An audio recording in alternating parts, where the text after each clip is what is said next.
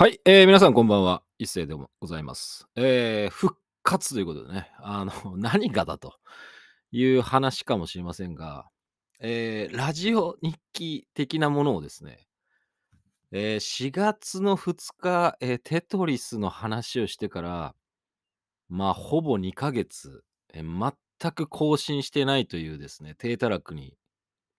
陥っておりまして、まあ、言い訳はしないですよ。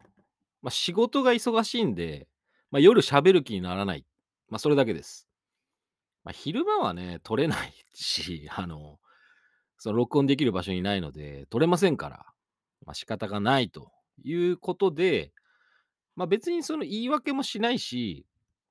あの、ごめんなさいっていうことをあんまり言うつもりもないんですが、えー、お便りもですね、えー、いただいてまして、まあ、復活を待ってますよと。まあ、そのお便りも6月中のラジオで、まあ、紹介はさせていただきますので、まあ、期待せずに待っていただきたい。まあ、いろんなものをですね、期待せずに待っておいていただきたい。やっぱ人に期待するとさ、なんかこう裏切られた時に結構辛いじゃないですか。だからもう鼻から他人には期待しないと。そういう人生をぜひ送っていただきたい。ましてやね、ラジオで喋ってる、なんか嘘つきパーソナリティに何を期待するのかという話ですから。もうね、やめといた方がいいっすよ。もうほんとこうラジオとかで聞いてね、なんかこう、この人の言うことは信用できるとか、あなたが正しいとかって思うこと自体が、それあなた間違ってますよってことを俺は声を大にして、今日復活のラジオ日記で 言っときましょう。俺今日何の話をしたかったかっていうとね、いっぱいあるんですよ。もういっぱいある。もうなんか DVD とかも結構ね、あの配信でやってない映画の DVD 買ったりとか、昔懐かしい漫画とかね、やっぱこれは人生で、まあ、読むべきだ的な漫画の紹介も、まあ、したいなと思ってて、まあ、僕のラジオをすごい前から聞いてる人は、きっとあれだなと思ったと思うんですよ。その漫画っに関してはね。で、まあ、そのアニメ版の話もあるんですけど、その DVD も、まあ、レンタル落ちなんですけど、あの、とあるサイトで安く買えたんで、あの、明日届く予定なんですよ。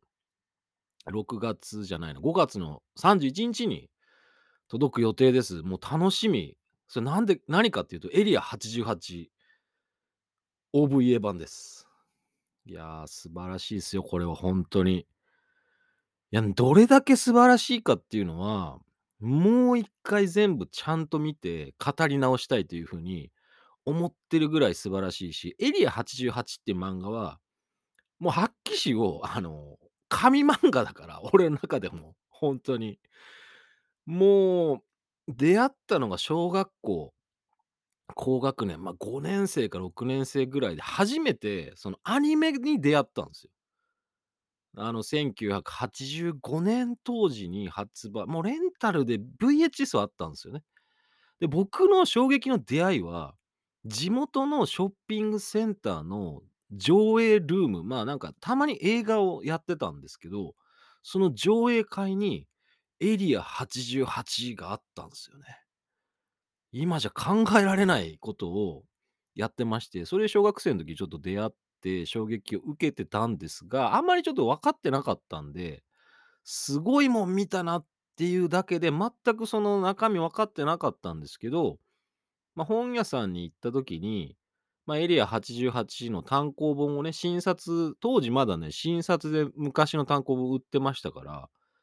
それを見た時、あ、ひょっとしてこれかと思って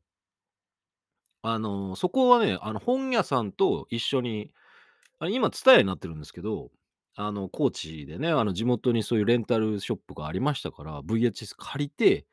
見てやっぱ衝撃で、これ漫画を確実に集めたいと思って小遣いない中で、まあ、古本屋で、もうなんかね、1巻から揃わないんですよ。なんかね、7巻とかから買って読んでました。だから全く最初の話が分からなくてで、もうほんと継ぎはぎ継ぎはぎで、全巻揃えたのが中学校の高学年ぐらいですかね。古本屋さんとか。だ下手したら、22巻、全23巻あるんですけど、全22巻だけは高校生の時に手に入れたかもしんないですよ。それだけ昔の、その、旧単行本版、あの、少年ビッグコミックで連載されてた旧単行本版は、もう割ともう発売がされてなくて、私が中学校の時はね、愛蔵版が、ええ、小学館からやっぱり発売されて、結構まとめで結構でかいやつが発売されて、それでこう読んだりすることになって、ただね、もう全部欲しかったんで、僕はあの、旧単行本版で1巻から23巻まで揃えて実家に置いてあります。はい。で、たまにこちらで東京で生活してる時もあの、文庫版とかを買ったりとか、ま、今電子でね、読めますからね。だからエリア88のポッドキャストやろうとすると1話ずつやりますよ、俺はもう。完全に狂った、あの、ポッドキャストになりますから。あの、1巻ごとですらない。1話ごとに全部戦闘機と登場キャラをレビューしてやろうみたいな話になりますから、それだけ思い入れの強い紙漫画を最近こうふとね、なんだろうね、なんかやっぱりその、思い出として、なんかこう、やっぱエリア88が今の俺の生活に足りないっていう風に思った時に、ふと思い出すんですよ。あの、シン・仮面ライダー見て逆襲のシャアを思い出したっていうのと一緒です。ま、一緒なのか分かんないですけど、で、逆シャアはいいんですよ。配信で見られるから。もういろんな大手のプラットフォームで、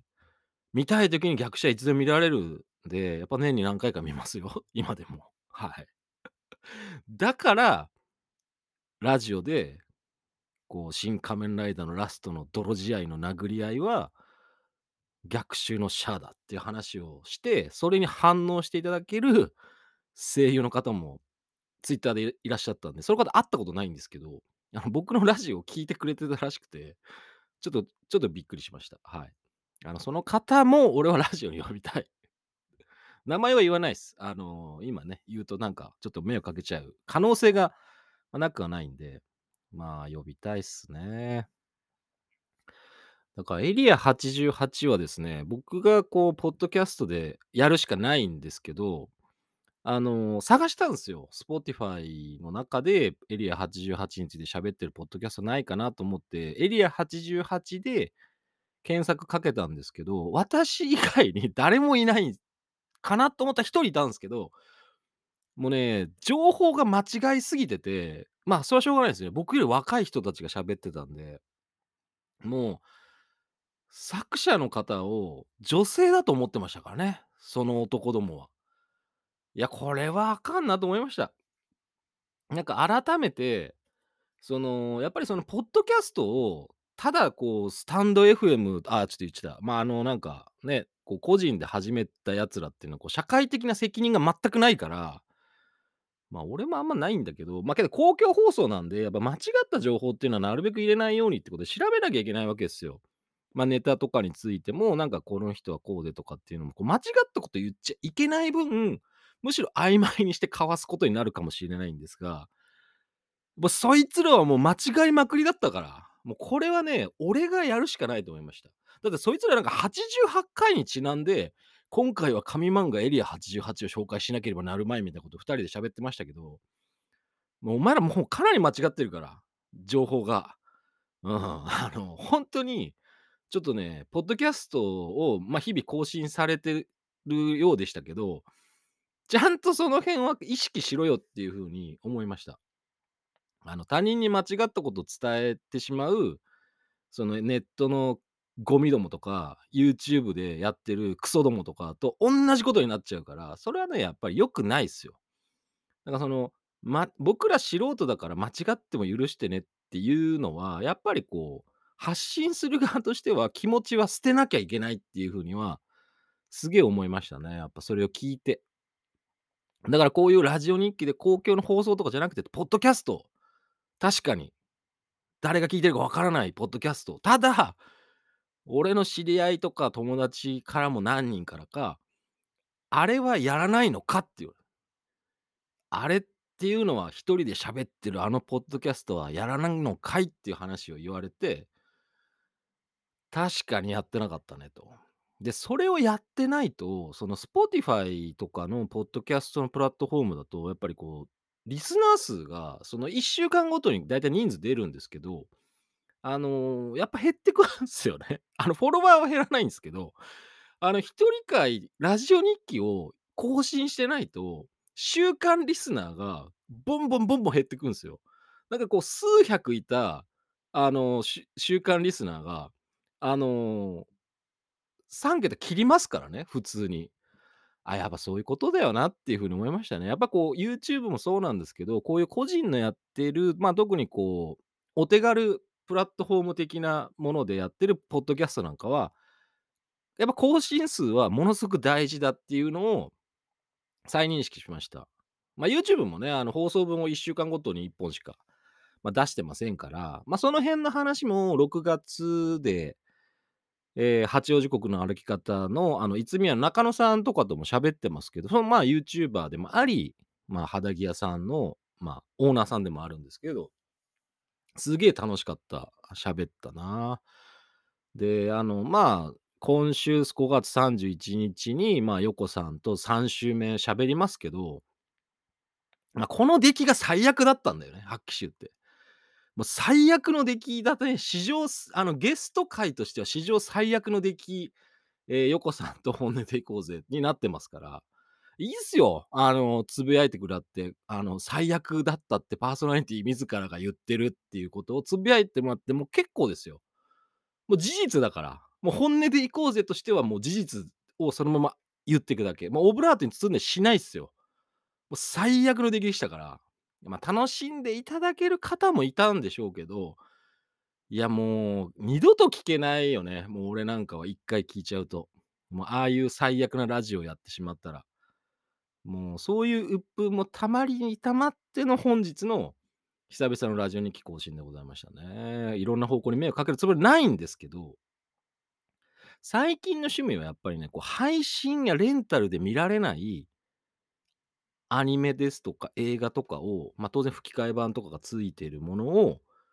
DVD 買うってことですね。ブルーレイとか DVD 買っちゃう。で、まあ、将来、まあ、近いうちにエリア88のレビューポッドキャスト1巻ずつじゃないですよ。1話ずつやっていくという気の狂った、もう気違いじみたポッドキャストを、あ、作りたいですね。まあ、どうなんだろう、作りたいっすねって言ってて、まあ、大体やらないじゃないですか。まあ、人というのはそんなもんですよ。こう、やりたきゃやりゃいいのに、なぜやらないんだ、それはなぜか、めんどくさくてモチベーションが続かないからってことですよね。やっぱめんどくさくなっちゃうんじゃない？いやでもエリア88はね、もうほんとすごい漫画なんですよ。ていうか、まあ、すごい好きなんですよ。今でも好きだし。だからその作者の新谷薫先生の作品がほとんど僕読んでますからあの、アートワークスもね、買ったんすよ。もうほんと、5000ぐらいするやつも。もう好きすぎて、まあ、かっこよすぎて、描かれるその戦闘機とかね。まあ、どっちかっていうとその宮崎駿さんとかも、まあ、そういう話されるじゃないですか。まあ、戦争はダメなことなんだけども、まあ、中に出てくるね、その兵器とか、そういう、まあ、武器的なものとかっていうのはどうしても、こう、ま、燃える要素があるっていうかね、こう、うん、ま、やっぱりこう嫌いになれない、描きたいっていうのがすごく分かる。俺も絵よよく描いてました。戦闘機とか戦車とかやっぱロボットとか、もうそういうその人間じゃなくて、そういうものを俺も昔いっぱい絵を描いてたから、で、そこでそのやっぱエリア88で新谷薫先生の戦場ロマンシリーズとか、もうその第二次世界大戦の戦記物とか、もういろんなものを読みふけって読み漁りましたから、10代10代はね、ほんと一番読んでました。まあ、いっぱい読みましたけど、やっぱ新谷薫先生が、俺の中ではやっぱトップの漫画家としての君臨して、まだちょっとね、時代がちょっと僕の場合ずれてるんですよ。もう、一番勢いがあった頃っていうのは、あの、もう僕が気づいた時には連載終わってたんでだから単行本とか古本で買わせていただいてって。だからその、さっき一番最初に言ったエリア88全23巻がなんでそんなに集めるのかかったかっていうと、ネットがなかったからですよ。アマゾンもなかった、メルカリもなかった。だから、ブックオフすらなかったんだもん。ブックオフができたのは俺は高校生の時だからね。高知の、あの、駅のね、近くにできたのが高校生の時だから。そう、もう本当に高知で自分が住んでる市内の古本屋、もうローテーションでずっと回ってましたからね。今日はないか、今日はないかみたいな、明日はあるのか、明後日はあるのかみたいな感じで好きな漫画とかね、ゲームとか古、まあその中古ショップも兼ねてたとこが結構多かったんで、で、高知の市内とかでもね、その高校行くようになってからはやっぱ古本屋巡りがまあ趣味みたいなもんでしたからね。やっぱ漫画とかゲームとか小説とかもそこで結構読むようになりましたし、うーん、そういう熱意はあったね、俺にも。うん。今そういう熱意がやっぱこう足りなくなってるんじゃないかと。まあ筋トレはまあ相変わらずしているので、まあ仕事が忙しかったのでね、頻度は減ってましたけど、またちょっとこうトレーニングもね、ボリュームをこう復活させていこうというところでね、あの、できてますから、エリア88ね。ポッドキャスト作りてえな。あの、ほんとあの、間違った情報だらけのクソバカポッドキャスターどもにはほんとね、これぞエリア88なんだよっていうのを、まあ、語りたいんで、まあ、あの、今、エリア88を読むと、あの、間違ってるとこありますよ。いっぱいあります。あの、それはだからもうフィクションとして読んでほしいと思いますね。あの、その時に、あの、漫画の中に出てくる通貨として、そのせま、何が一番今間違ってるか言いたいかっていうと、戦闘機の値段がもう確実に間違ってますから。はい。あの、そんな値段じゃ買えねえからっていうような値段を、あの、買ってくる、あまあ、仕入れてくる、まあ武器商人がいるんですよ、一人。まっこいじいさんっていうのはね。まあ、そういう話をしてると止まんなくなるんでね。あと3時間ぐらい、あの、喋りかねませんが、うん、まあ、ちょっと今回は久しぶりだったんでね、ちょっと長めでもいいかなと思ってますけど、やっぱ20分ぐらいが限界かな、一人だと。うん。まあ、そんなことでね、そういうのもやりたいし、で、音楽のポッドキャストもね、なんかこう一緒に喋りたいって言ってくれる人もいたりとか、まあ、いろいろね、みんなこう喋りたいはずなんですよ、はっきり言って。あのね、書くだけじゃね、収まるわけがないじゃん。Twitter とか。まあ、俺 Twitter で言い 言い方がもうこう耳に尺に触るんで、まあ、Twitter って言いますけど、俺はもうあえて Twitter って言うけども、あのーやっぱりね、文章だけのコミュニケーションは前から言ってるより無理だから。うん、バカしかわかねえから。っていうところで、あのー好きなものをこうね、見せたりとか発信したりするだけにとどめてる人たちはすごい偉いなと思います。あの、意見したいとか絡みついていこうとする人たちは本当にバカだなと思ってますから、それは、だまあ、誰であろう関係ない。もう立場がどうであろう関係ないです。文章でコミュニケーションとか議論は成り立ちませんっていう話をあの言っときましょう。うん、やっぱりね、こう微妙なこう空気感とか全く伝わらないしね、文脈もわかんないしね。うん、まあ仕方ないですね。相変わらずだから俺はまあ、ツイッターは、まあ今見てますね。あとはまあある程度見てますけど、まあほぼもうほぼつぶやくことは、まあ、ラジオ関係とかこのポッドキャスト関係しかないのかな。あと最近はなんか映画とかでね、リバイバル上映があるとかっていうと、ちょっとそのリツイートさせてもらってそこにちょっと行ってみようかなみたいな風にもなりますし、あとはまあ特撮のね、リクエストがまた来てるんですよ。新たな。びっくりしちゃった、なんか。うーん、俺やっぱ田舎者だから、1970年代の特撮とか、まあやっぱ東映特撮とはいえ、テレ朝系の局がなかったので、高知は。放送されてないんですよ。だからやっぱそういったものをリクエストいただくと、Amazon プライムのマイヒーローとか、あの東映特撮ファンクラブとかで、まあ、過去のものを見させていただいて、それでこうネタとしてこうラジオで紹介したりとか、まあそれについて好きな人、まあ特撮評議会のメンバーですよね。もう特撮評議会のメンバーは、もう当たり前のように出てきますから、今後も。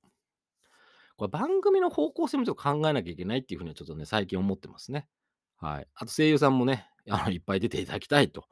いうふうに思ってますからね。こう、なんか文化放送系の A&G 系のラジオになりそうですけども、全く川崎関係ないという感じのラジオにございます。まあ、川崎の方で聞いてる方がいればね、まあ、公共放送として川崎の電波を使わせてあげて世界に発信してるっていうふうに思っていただければ幸いです。はい。ということでね、あの、あともう最後に一つ言わせてほしいです。あの、間宮康弘さんの収録はまだ6月入ってからなんですけども、思ってる以上にお便りが集まってないので、あのぜひ、えー声優の間宮康弘さんに対して何か聞きたいことがあれば、もう何でもいいんで、あの、いっぱい送ってください。あの、賑やかしでね、あの、間宮さんがなんかこう、ショック受けても嫌じゃないですか。まあ、あとは俺の影響力のなさを、こう、冷たい目で間宮さんが俺の、こう、俺を見るかもしれないですけど、当日ね。あの、兼用オフィスのマネージャーと一緒に間宮さんが俺のことを、なんてこのラジオは影響力がないんだって。まあ、影響力がないっすよ。影響力を持たせようっていうつもりがさらさらないし、まあ、たださ、ゲストの、まあ、やっぱメッセージ欲しいよね、やっぱり。ということで、まあ、間宮康弘さんへのメッセージはまだまだ受付中でございますので、ぜひ、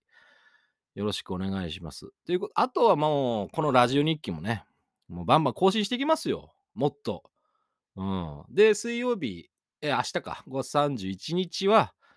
まあ、当然水曜日ですので、まあ、本音でいこうぜの更新がありますんでね、まあ、そちらを聞いていただいて、また次の日以降、6月に入ってから、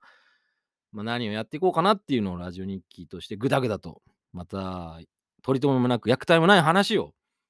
語っていきますよね。もう悪口もありますよ、きっと。まあ、ツイッター見ててどうのとか、もう日々、ね、こういう話、こう、どうのみたいな愚痴もありますよ、きっと。まあ、そういったところで少しずつね、なんかこう共感できるところがあったりなかったりで、まあ、面白いものがあったりなかったりっていう、その日常系のポッドキャストを更新していきますので、またね、お付き合い、ぜひよろしくお願いします。ということで、次回、本音で行こうぜでも、生き延びてお会いしましょう。ありがとうございました。